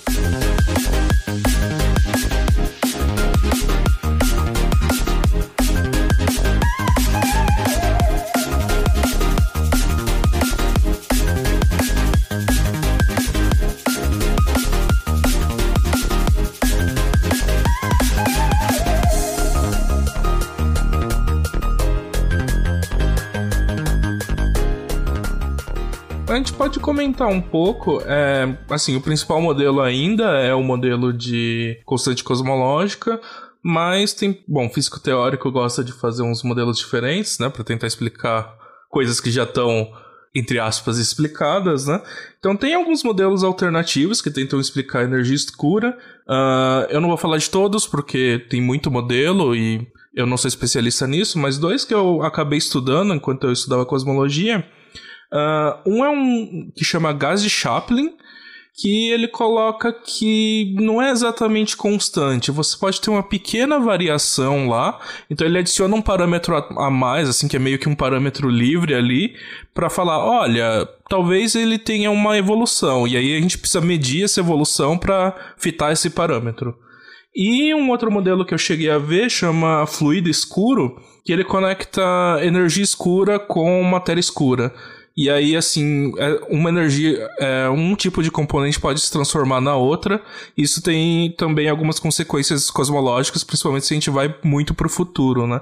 Mas, em geral, assim, a comunidade aceita mais o, que a gente chama de Lambda CDM, que é esse modelo de constante cosmológica, né? Não, não tem por que a gente complicar mais o modelo se esse daqui tá servindo muito bem para explicar os nossos dados experimentais. Né? Eu posso comentar um pouco disso? Claro. É, eu, eu não chegaria tão longe de que não tem por que complicar e tal.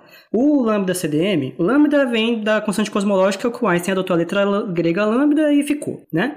É, a gente tem esse modelo, então, que é o mais simples de todos, é uma constante cosmológica para energia escura e matéria escura fria, CDM é Cold Dark Matter, que é uma matéria escura devagar, né, com baixa velocidade. É, ele tem as suas, as seus méritos, ele é o modelo que melhor explica ah, os dados experimentais, mas teórico é um bicho curioso, né? E, e o, CDM, o Lambda CDM tem ah, esses problemas assim, de ordem teórica, assim, por exemplo, um problema é por que, que a constante cosmológica tem exatamente esse valor? Né? Para explicar, do jeito que está, não tem uma explicação. Né? Você botar a mão, a gente tem um problema que a gente chama de fine tuning. Né? O, o, a constante cosmológica foi botada ali com aquele valor, ninguém sabe o motivo, e a única vez que tentou se explicar o motivo, que foi usar a teoria quântica de campos para ver de onde sai isso, associou pensar, ah, pode ser energia do vácuo, né? O vácuo tem energia, a gente sabe que não é, não é totalmente vazio, tem flutuações ali. Então vamos pegar a energia média do vácuo aí e associar com a energia escura. Você faz esse cálculo, você chega naquele erro que a gente falou no começo do programa. 120 ordens de grandeza até de erro. É um erro medonho. É, então, eu deveria ter 120 vezes é, 10, um seguido de 120 zeros a mais é, de energia escura do que a gente observa. Então, quando você faz isso, é um fine tuning mesmo. Então, vamos, vamos supor assim, vamos dar um exemplo prático. Tá? É você fazer uma prova, a resposta dá 2,5, você encontra em 2, Aí você fala assim, puta, mas se eu mudar só um pouquinho o valor disso daqui, dá 2,5. você bota um 0,1 ali a mais numa das suas variáveis e pronto, chegou em 2,5. Isso é fine tuning, mas um fine tuning, assim, do povo. Agora, é, quando né? você faz um fine tuning com 120 zeros de precisão, que é você fazer 0,0000000000000 120 vezes 1, aí já não é mais um fine tuning do povo é um fine tuning medonho porque, e, e sem explicação. Então, o, os teóricos eles têm esse problema de por que esse valor, né? Em particular, porque a, matéria, a energia escura ela tem uma densidade de energia que é da ordem de grandeza da densidade de energia da matéria. E, normalmente, sim, é uma, uma tremenda coincidência você está numa época do universo em que isso está acontecendo, né? Então, esse problema, é o porquê tem esse valor, né? é um problema que é de ordem teórica, mas que tira um pouco da atração do lambda CDM. É uma coisa assim, tipo, ah, porque sim. É, e aí esses modelos alternativos, é, eles propõem algumas coisas para resolver esse problema, né? Então, por exemplo, tanto o gás de Chaplin aí, basicamente a energia escura é, ele tem uma, um valor constante, a pressão é igual a menos a densidade. Então, então a gente tem uma equação chamada equação de estado, que é a pressão sobre densidade, o valor é menos 1, valor constante. É, os modelos alternativos vão mudando essa equação de estado. Então, a equação de Chaplin, ele bota que a pressão depende da densidade. É uma constante A sobre a densidade elevada a um, um expoente lá. Aí você tem esse outro comportamento, né? Tem um outro que é quintessência, é um outro comportamento, mas todos eles têm em comum de que a densidade de energia escura não é mais constante. Porém, no entanto, todavia, como a gente sabe que o lambda CDM representa bem os dados, ele não pode ser assim muito longe do constante. Porque se fosse, a gente já teria excluído, certo? A gente já teria percebido se não fosse assim. Então, todos esses modelos têm meio que mimicar, né, imitar a energia escura lambda. É, e aí, boa parte desses modelos tem o que a gente chama de soluções tracking, soluções de acompanhamento. Elas meio que seguem uma solução que se aproxima é, dessa, é, dessa equação de status igual a menos 1. É, e mais com a propriedade que ela não é exatamente constante. Então, se você fizer uma observação mais precisa, se ela não for exatamente constante, você vai conseguir medir essas pequenas variações e aí você poderia excluir o modelo lambda CDM. A energia escura não seria mais uma constante cosmológica, seria Basicamente, de novo, os teóricos falando melhor experimenta aí, ou experimental. Melhor experimental aí. experimental É sempre dele, né? Ainda tá nessa precisão? E aí o, o, cara vê, vê que não dá certo, e você bota um parâmetro a mais na sua equação ali só pra ferrar com experimental e salvar o seu modelo. Ah, tem gente que tá aí a vida toda, 50 anos aí, tentando salvar esses modelos. Bom, partículas têm as supersimetrias da vida, né? Né? Tem de tudo lá. Mas eu queria só finalizar assim, com, com alguns dos modelos. Então, tem modelo de quintessência, ou de gas de Chaplin, tem um modelo chamado modelo de camaleão, que é, é como se fosse uma, uma, um campo, né? a partícula associada ao campo de uma energia escura, chamado campo de camaleão. Aí. É, ela depende da densidade de energia local. Então, em locais em que a densidade de energia é muito baixa, é, ela, ela muda a massa e quando a energia uma, na Terra, a densidade de energia é muito alta localmente, a massa diminui. Não se diminui ou aumenta, mas ela varia, né? E, e, isso faz com que você consiga explicar as observações em grandes escalas, com a densidade de energia muito baixa, e em pequenas escalas, com a densidade de energia muito alta. É, tem um que é o campo fantasma, Phantom é, Field, que é assim, essa constante equação de estado é interessante. Se ela tem valor exatamente menos um, o universo ele vai ter um destino. O destino do universo é expandir aceleradamente, mas de maneira comportada, digamos assim. Ele vai chegar numa morte térmica, a gente falou isso lá no, fim do universo, no episódio do fim do universo. Se ele tem uma constante é, é diferente, é 0,9, 0,8, ele, ele entra num regime em que ele pode recolapsar. Né? A energia escura não é suficiente para que impedir o recolapso dele. E agora, se você for menor que menos 1, menos 1.1, menos 1. alguma coisa, o universo ele começa a se expandir tão rápido, mas tão rápido, que ele começa a destruir as próprias estruturas dele num futuro, num tempo finito no futuro. E aí ele dá origem a um terceiro destino do universo chamado Big Rip, que é o grande arrebentamento, em que daqui a pouco, assim, está tão, tão rápido o afastamento que a própria gravidade não consegue mais conectar as galáxias, então os aglomerados é, não formam mais aglomerados, estão com galáxias isoladas, daqui a pouco o sistema solar não consegue mais ficar junto, daqui a pouco os átomos não conseguem ficar juntos, porque o eletromagnetismo não consegue vencer a velocidade de expansão, e por aí vai. Então seria um universo que não sobraria nada, nenhuma estrutura. É, caso a energia escura fosse esse, esse campo fantasma aí, menor que menos um na equação de estado. Então tem vários, várias coisas. E a outra solução, que a gente comentou um pouco né, na no matéria escura, você tem duas, sempre duas alternativas num problema como esse. Vê uma coisa bizarra, né? É, as, as, galáxias estão se expandindo mais rápido, supernovas mais rápido do que deveria.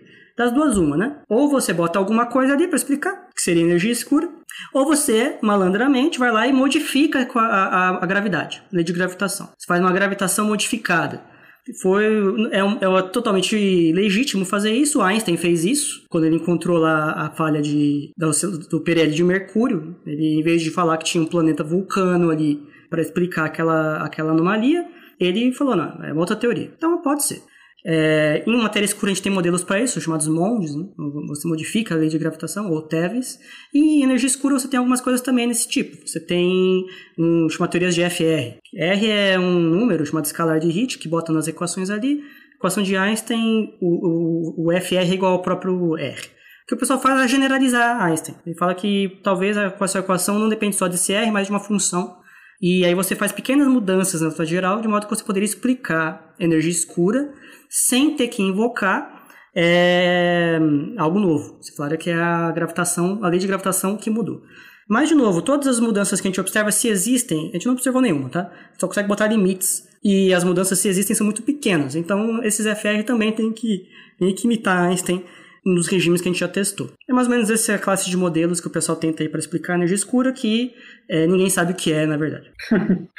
Posso, posso fazer um comentário? O, Por favor. É, primeiro, falando sobre, o, sobre o, a energia, o Phantom Energy, essa energia fantasma Big Rip, que você falou, você falou que daqui a pouco a gente vai, vai destruir tudo. Quero só tranquilizar os ouvintes aqui que. É daqui a pouco não. se isso acontecer mesmo, vai ser daqui a uns 100, 200 bilhões de anos. Então, não, a gente morrer bem antes disso. Então, não se preocupe. Calma, não queremos cânico, né? Eu, eu, eu, Chapolin, né? Eu não quero, daqui a pouco não, gente. Relaxa aí. Então, tem outros problemas mais imediatos. Mas, e, aí, e, aí uma coisa que eu, que eu até, é, até fica uma pergunta aqui para vocês, que quando eu, eu escuto falar sobre modelos FDR e, e outras coisas, é, que é justamente essa é, a, questão da previsão. E eu acho que você tocou num ponto interessante quando mencionou a questão da órbita de Mercúrio, que teve que ser modificada. É, eu acho que, que a história da relatividade eu sempre gosto de usar como um sucesso científico, porque é, eles conseguiram explicar alguma coisa a posteriori, ou seja, eles é alguma coisa que não estava sendo explicada, que eles inventaram uma teoria nova para explicar, que isso é relativamente fácil, você pode sempre inventar qualquer explicação maluca para um, um, fenômeno é, anterior, mas a, a relatividade em particular eu acho que funcionou super bem porque ela previu um fenômeno que não seria observado antes e que não seria explicado sem a própria relatividade, que foi o, o a, o eclipse que foi observado em Sobral e, e, o, e o efeito de lentes gravitacionais, como, como o, a trajetória da luz se afeta num espaço-tempo curvo por causa dessa é, por causa da presença de massa. E então eu sempre vejo muitos, muitas discussões sobre os modelos FGR e eles me parecem super complicados porque tem um montão de, de termo livre nas equações e cada existe parece que é uma salada mista aí de modelos e tem um monte de modelo diferente com, com formulações diferentes e com números de variáveis diferentes. Mas é, existe quais são as previsões observacionais que tem aí para serem feitas? Você sabe dizer? E é alguma coisa que a gente pode esperar testar num futuro próximo? Vocês têm ideia? Olha, a gente acho que nenhum de nós trabalha exatamente com isso. Eu vi em algumas palestras em, em congressos, né? E os, o que eu via de FDR era sempre assim, que os, é, eles faziam as observações, porque FDR é uma maneira de você explicar esses fenômenos sem ter que invocar coisa nova, né? Ou, ou energia escura, ou eventualmente matéria escura. E eles viam basicamente, as observações batiam muito bem com relatividade geral. Então, o que ele conseguia era botar limites nesses parâmetros extras do FDR para falar, olha, daqui tem que ser muito pequeno, tem que ser menor que tanto, menor que tanto, menor que tanto, de maneira que a gente não conseguiu perceber. É, eu acho que ele vai dar pequeno. O, o, a ideia do, do, modelo é conseguir explicar esses fenômenos de energia escura sem invocar energia escura. É, então, eu acho que no fundo, só que eu não sei exatamente que observação ele faria que diferia, diferiria de, de relatividade geral, para você falar, olha, esse FDR não é R, né? Ele é R, mas isso daqui valia esse valor. É isso, isso é, que eu não sei. É, eu não sei exatamente qual é o efeito, porque que ele veria isso e, ao mesmo tempo, explicaria é energia escura. Porque vamos supor, hipoteticamente, né? Se é tão pequeno assim, tão pequeno assim, energia escura não é uma coisa tão irrisória, certo? É, se você botar, começar a botar uma, uma coisa tão irrisória de diferente da RG, relatividade geral, talvez você não explique mais energia escura, né? É, e mata o próprio objetivo que você tinha. Então, eu não conheço muito bem. O que eu, tudo que eu sei é que assim, eles sempre ficam salvos da refutação de botar limites superiores mas eu não sei como é que eles conseguem casar. Você tá consistente com a RG até agora, numa precisão grande, e ao mesmo tempo não conseguir explicar a energia escura sem invocar um, um campo, um fluido novo. Então a resposta é, eu não sei. O que eu sei é que estava bem, o que eu sei é que estava bem restrito, é tal como o MOND, tal como é, esses outros modelos de gravitação modificada, eles também estavam assim numa situação é, não muito boa, porque é, as restrições de RG são muito grandes. Né? a tudo, né? Para formação de estruturas, em cosmologia, é, em observações do sistema solar. É uma teoria que funciona muito bem e que eu saiba não teve nenhuma observação conclu, concludente, né, de que ela estaria em problema. Sim, é um desses em especial que eu acho que tem alguma coisa diferente é o modelo de fluido escuro, porque possivelmente ele afeta as previsões de densidade de matéria escura. Mas os outros, de fato, eu não consigo ver nada muito. Porque eles atacam um problema muito específico, né? E de resto eles tendem a ir voltar para os resultados da relatividade geral, né? Então. É, então. O, o fluido escuro também, né? Assim, é, é uma coisa assim, você enquanto você não tiver observações muito precisas, porque, por exemplo, do, Dark Fluid, fluido escuro, né? Grosso modo diz, né? Que quando ele, a energia desse campo depende da densidade local também. Então, numa densidade local aí de galáxias, né? Ele acaba se comportando como uma matéria escura, mas se você deixar ele muito solto, assim, muito pouca densidade, em extragaláctico, ele começa a se comportar como uma energia escura. Então, assim, é meio grosso modo, ele reproduz os resultados que a gente observa sem invocar essas coisas. Só que eu acho que as medidas não estão tão precisas a ponto de você ter algo assim, um comportamento claro, né, para você poder excluir modelos específicos, né, é, para falar, ó, tem que suportar dessa maneira, exatamente assim, né. Houve alguma esperança tempos atrás naquela época do que não, não se verificou, né, das ondas gravitacionais primordiais do Bicep 2, que ele, ele matava um monte de modelos ali de ondas gravitacionais primordiais. Só que depois essa observação não se verificou. Então, algumas que eu saiba não, não consegue explicar esses, é, excluir esses modelos com muita força. Os modelos só adaptam os parâmetros deles e ficam vivos. É, é ruim para a ciência isso, né? A gente fica numa espécie de mercadão, assim, que a gente não sabe o que escolher, todos falam que funcionam muito bem, e na média a gente volta para o modelo mais simples, e o modelo mais simples no momento é o Lambda CDM. É, que é, que é justamente o que eu estava falando, dessa questão de, de, de, ter um modelo que explica as coisas a posteriori, mas, mas, mas que a, a, o, o, decisivo seria essa predição que, que a gente poderia verificar é, ou não. Porque esses outros modelos têm esse problema de fine tuning no fundo também, né? Ele também tem que, tem que é, é, ajustar o valor desses parâmetros para explicar o que você quer e você queria fugir do lambda CDM porque o lambda você tem que ajustar o lambda para o valor que você quer. então você recai no mesmo problema, só que num parâmetro diferente. É, você não conseguiu fugir exatamente do que você queria resolver ao fazer isso. Você só adicionou mais parâmetros. O, é, eu, então, cara. Eu, eu, em particular, ainda gosto mais do, do, do da energia escura, justamente por meio que uma lâmina de Ockham aí, que, que ainda é mais simples, que, mais simples que explica tudo. Inclusive, os, a gente estava mencionando também outras possibilidades, como alguma coisa que não fosse constante, mas que variasse com o tempo, ou alguma coisa que não fosse igual a menos um, que fosse menos 1.1, ou seja lá quanto for. E todas as medidas estão apontando, por enquanto, para um W constante no tempo, igual a menos um, exatamente. Então, e, e isso para mim, sinceramente, é, é, voltando lá para o começo da nossa conversa, no começo do episódio, é, eu acho sensacional como o, o, Einstein errou, mas acertou. O erro dele foi o uhum. acerto, assim, até agora é exatamente o que a gente está encontrando. Uhum. É cosmológica perfeita. Exatamente. Quando, quando, o cara nasce virado pra lua, não tem jeito, né? Não, quando, ele, né? quando ele erra, ele ganha o Nobel. Imagina quando ele acerta. Não, mas é impressionante mesmo. E a única diferença do que o Einstein propôs para o atual, no fundo, é o valor do lambda. Que, o, na verdade, o lambda tem um valor muito menor do que o que o Einstein queria, né, para ter o universo estático. E, não é não há que se criticar o Einstein muito na época. Ele está num contexto que ninguém tinha motivo nenhum para achar uhum. que o universo não era estático. É, todo mundo achava isso. Você fugir disso é, é o tal da navalha de Ockham aí, né? Você está propondo uma coisa mais complicada é, do que os dados de então apontavam. Depois que os dados apontaram que o universo se expandia, aí beleza. É, é, o modelo mais simples não era o que explicava mais. O, então Einstein estava nesse, nesse caldo aí, mas deu uma solução que é muito bonita, mas que, de novo, tem esses problemas de a gente não sabe direito o que é energia escura, nem qual é o valor. Os modelos que ela muda com o tempo têm uma vantagem de que ele não é tão, tão, não é tão assim coincidente, né, o valor da, tem um motivo para ter mais ou menos esse valor, mas cria outros problemas e até o momento não teve nenhuma evidência experimental, porque de novo, o lambda CDM funciona bem, mas se amanhã a gente encontrar uma variação de densidade de energia escura, ele vai estar eliminado. Então a gente vai ter que modificar o lambda CDM para um desses modelos aí de campo escalar, alguma coisa do tipo. É, mas por hora ele é o modelo mais simples é, nesse sentido e que faz menos suposições e explica muito bem um conjunto de dados que eu gosto de frisar muito.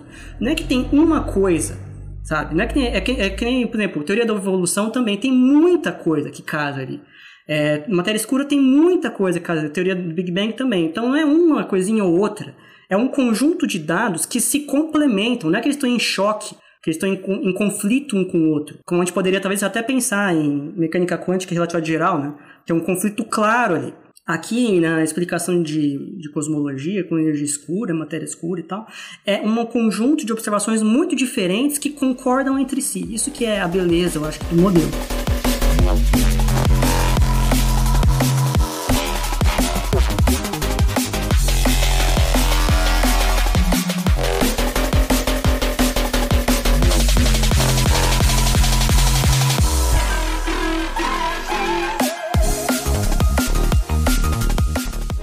Bom, e para estudar né, tudo isso que a gente está falando, né, existem alguns experimentos que justamente né, olham para o universo para tentar fazer uma medida, né, para tentar observar e entender tudo isso, porque até hoje a gente também não sabe o que é isso, né?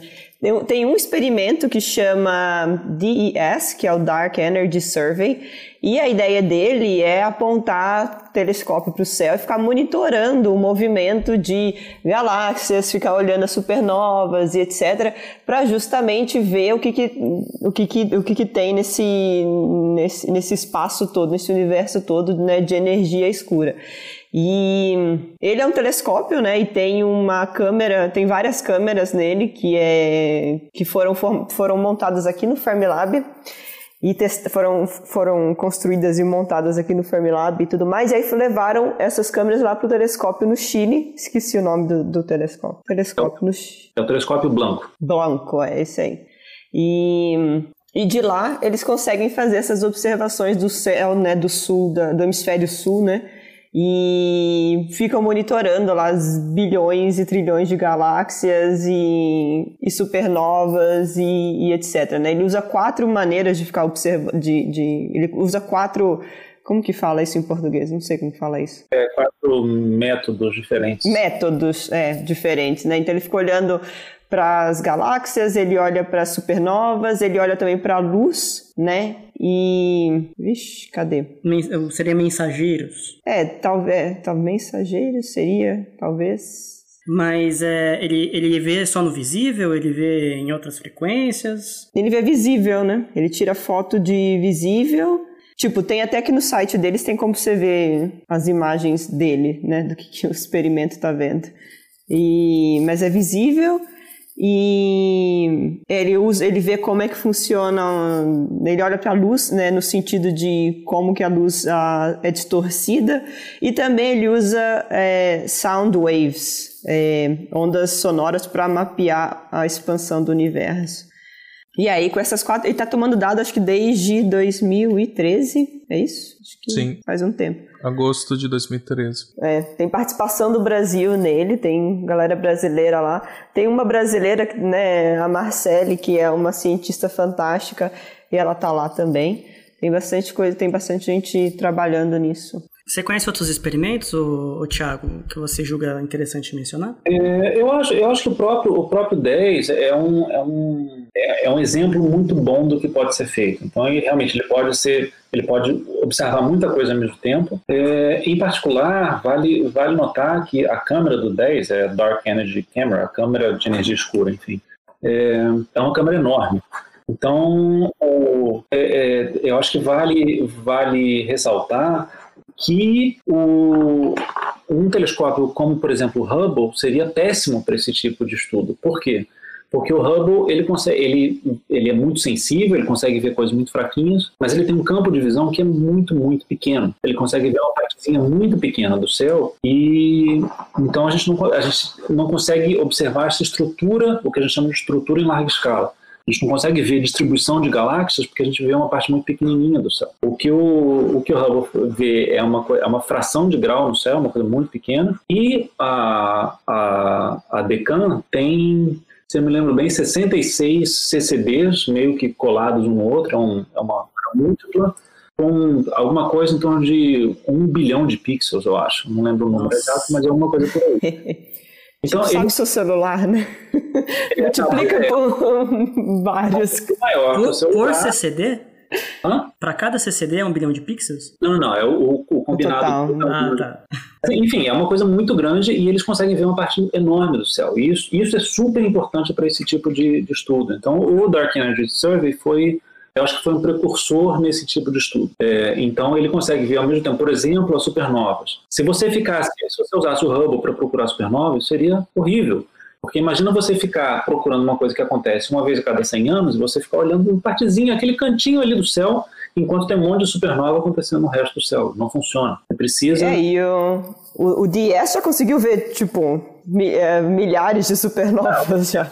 Já, já viu, já viu milhares de supernovas, e, e então a gente tem outros experimentos que estão seguindo nos moldes do 10 é, no sentido de observar uma grande área do céu. Eu acho que isso é fundamental. É pensar, é pensar que a gente está vendo uma coisa que Sim, você precisa de um telescópio potente, com, com um espelho grande, uma coisa sensível, que consiga ver longe, mas ao mesmo tempo você precisa ver um pedaço do céu ao mesmo tempo. Então, só para citar algumas coisas que vão fazer trabalhos que são essencialmente parecidos com o 10, mas que são mais sensíveis, é, no, no, na Terra a gente tem o, o, que se chamava o LSST, que hoje é o telescópio Vera Rubin, que se ela não ganhou, se ela não ganhou o Nobel, pelo menos ela teve um telescópio batizado. Então, é, e o Vera Rubin, o que ele vai fazer é, é, mais ou menos isso, só que ele vai, ele vai varrer o céu toda noite. Então ele vai observar o céu inteiro toda noite. Ele vai conseguir, ele vai conseguir ver uma área muito grande. Ele é sensível porque ele é um telescópio de 8 metros, então é um telescópio grande. E está sendo feito só para isso. Ele não vai fazer mais nada. É, eu, por exemplo, já usei o Blanco. Eu tenho, tenho alguns artigos publicados com, com dados do Blanco porque eu posso ir lá e usar o Blanco.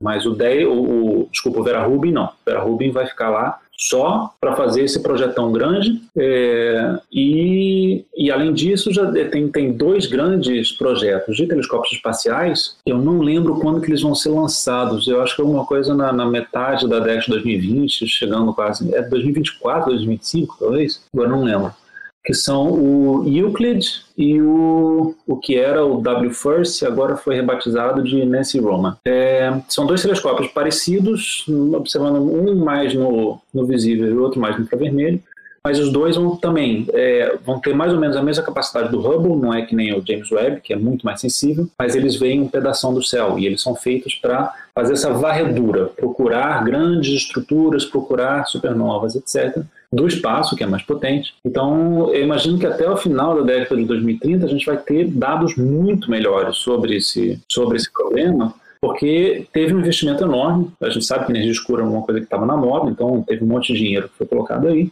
justamente para tentar, tentar conseguir, é, como é que a gente fala, vincular os modelos um pouco melhor, conseguir mais dados para tentar eliminar ou confirmar os modelos que a gente, que a gente usa hoje em dia. Então, esse, esses, esses observatórios todos, quando, quando eles tiverem esses dados lançados e quando esses dados forem analisados, a gente vai ter medidas muito, muito mais precisas a partir de tudo isso é, que foi mencionado, de supernovas e lenteamento de galáxias e estrutura em larga escala, etc. É, a gente vai conseguir medir a quantidade de matéria escura, de, desculpa, de energia escura no universo de uma maneira muito mais precisa. Isso vai ser bem interessante. Espera, espera dar 10 anos aí, eu acho que a gente pode fazer um outro podcast para. Aliás, o, o, ouvinte que está no ensino médio já pode ir se preparando para fazer o pós-doc num desses. É, ó. Dá mais ou menos uns 10 anos até o fim do é, doutorado, então. se você entrar na é, é, A gente está entrando numa área, no, no, numa época em que a gente vai avançar muito, com certeza, nessa, essas é. uhum, então tem bastante pesquisa então, para fazer. gente. Oi? 10 anos, marcado. Marcado, marcado 8 de outubro de 2030. Uhum. Hashtag fechou. Mesmo horário? Mesmo horário. Tá bom. Vou che já vou chegar 5 minutos atrasada. Muito bom. É, um comentário só, eu mencionei no de matéria escura, mas é importante mencionar aqui também. É, às vezes as pessoas elas fazem uma, uma correlação equivocada, né? De que você tem né, matéria, equivalência de matéria e energia por relatividade, e aí muita gente associa a energia escura como uma espécie de energia que forma a matéria escura. E isso não é verdade, tá? Então é deixar claro aqui que no nosso modelo padrão, energia escura e matéria escura são coisas totalmente diferentes. Elas recebem esse nome de escuro porque a gente não sabe o que é, não interage com a luz. É, mas não é que a energia escura forma matéria escura, matéria escura é uma forma de energia escura, isso daí, salvo pelo modelo aí do é, fluido escuro, não é verdade. E a, a, pergunta, na verdade, que o, o Thiago falou das supernovas, né, que são usadas como vela padrão, mas só para confirmar, né, não, são, não é qualquer tipo de supernova que, que serve como vela padrão, né? É, o, é um tipo específico, né? É, sim, então é verdade. Só, só fazer um comentário dessa coisa de matéria escura e energia escura, realmente são são completamente opostas para mim. Uma está empurrando o universo para fora e a outra está puxando o universo para dentro. Para mim são coisas completamente opostas, pelo menos na minha cabeça. E uh, escura só porque astrônomo tem, tem, tem uma criatividade zero para inventar nome. Físico em geral, né? Vamos ser claros aqui. A minha, a minha é que astrônomo particuleiros. É, não, astrônomo tem, tem, tem, a gente tem o um telescópio, tem um telescópio, um telescópio muito grande no Chile, e agora a gente está construindo o telescópio extremamente grande. Extremamente grande. Né? é, é verdade. Esse é realmente o nome oficial dos telescópios e eu acho isso lamentável. Ah. Mas, Bom, mas em partículas, Thiago, a gente tem o oposto, né? Que lá o pessoal é criativo demais.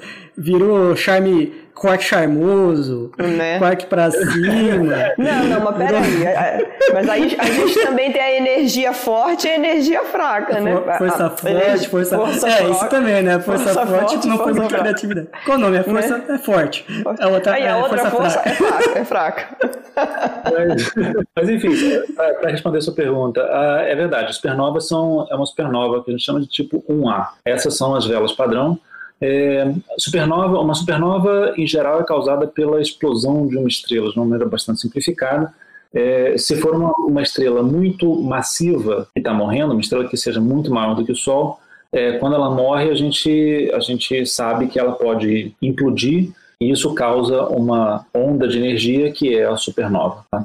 É, só que essa é a supernova do tipo 2, quando você tem uma estrela morrendo. A supernova do tipo 1A, o melhor modelo que a gente tem hoje em dia, isso ainda não é 100% seguro, mas é a melhor explicação que a gente tem. É, na verdade, são, é uma estrela binária, que é uma estrela gigante, um sistema binário de uma estrela gigante e uma, e uma anã branca. E a anã branca ela é muito compacta e ela está aos pouquinhos pegando a, a matéria da sua companheira. E o problema de, de uma de, de, das anãs brancas, e aí a gente entra já em, em quântica, é que ela é, uma, é, um, é, um, é um estado degenerado da matéria, tem lá um limite, que, é, pelo menos segundo os modelos mais simples, ela tem uma massa limite de 1,44 massa vezes a massa do Sol. Então, se ela ultrapassa esse, se ela ultrapassa esse limite, é, a que a gente chama da pressão de degenerescência dos elétrons, que é essa, essa coisa do princípio de exclusão do, do Paulo, enfim, tudo isso imagino que você já tenha mencionado alguma hora aqui no, no, no podcast, mas se você ultrapassa esse limite,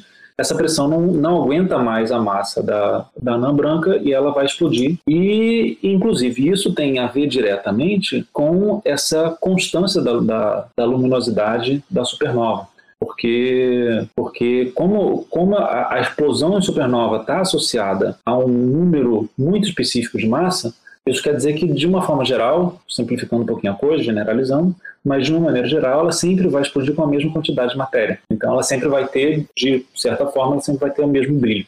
Por isso que a gente pode usar a supernova tipo 1A, que é essa supernova específica, como vela padrão. Ela sempre vai ter exatamente a mesma luminosidade. E, e, tem uma curva de brilho que diferencia a supernova de tipo 1A das demais. Para você, você consegue olhar aquilo e falar, ah, isso é uma 1A e não uma. É, aí não é a curva de brilho, a gente usa o espectro dela. Quando você, quando você faz um espectro do, do, da supernova, ou seja, quando você. É, é, como mais ou menos como passar a luz da supernova por um prisma. Quando você faz isso, você consegue determinar a composição química daquele material. E quando você. A, a supernova tipo 1A tem uma composição química muito específica. É, particular sem hidrogênio. Então, quando você, quando você faz esse espectro, você consegue determinar o, a composição química da, da estrela e ver se aquilo é uma supernova tipo 2 ou uma supernova tipo 1A. Então, é, é complicando um pouquinho mais a observação, não é só uma questão de ver que a supernova aconteceu, mas a estratégia de observação é super complicada porque assim que a supernova acontece, você tem que apontar um outro telescópio para lá para tirar esse espectro, para obter esses dados e verificar a composição química daquela supernova. Então, então é, é, um, é um sistema todo bastante sofisticado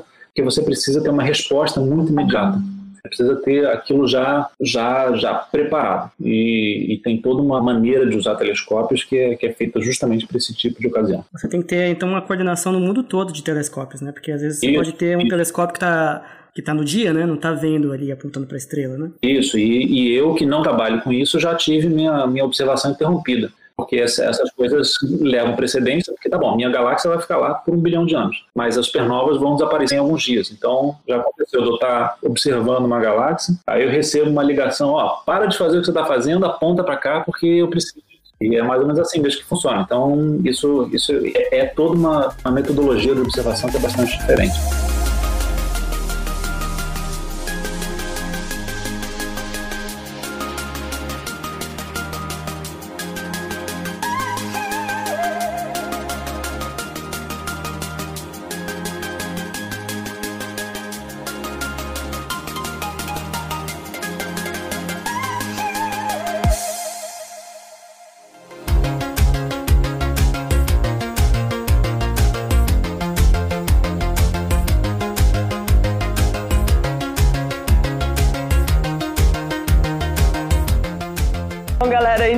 Isso. Esse aqui foi nosso episódio de Energia Escura.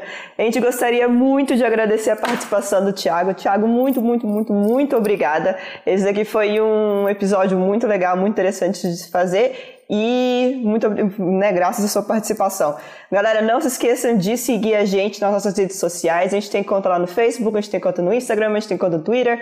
E também não esqueçam de seguir o Thiago. Thiago, qual que é o seu arroba? É, sim, me sigam lá no Twitter, é Thiago SGBR, Thiago com H, SGBR. E deixa eu aproveitar para agradecer o convite também. O papo foi ótimo aqui. Se vocês quiserem falar mais de astronomia, estamos aí. Não, você já está super convidado para os próximos episódios, de, porque tem muita coisa legal nesse universo todo. Então, você já está super convidado para a gente vir, pra vir bater mais papo e, com a gente. E no mínimo já tem um para daqui a 10 anos, né? Que a gente não, não, já, já, não, já, já, tá marcado, já coloquei aqui na agenda. Tá Esse aqui. Thiago não vai poder fugir, não. Não vai.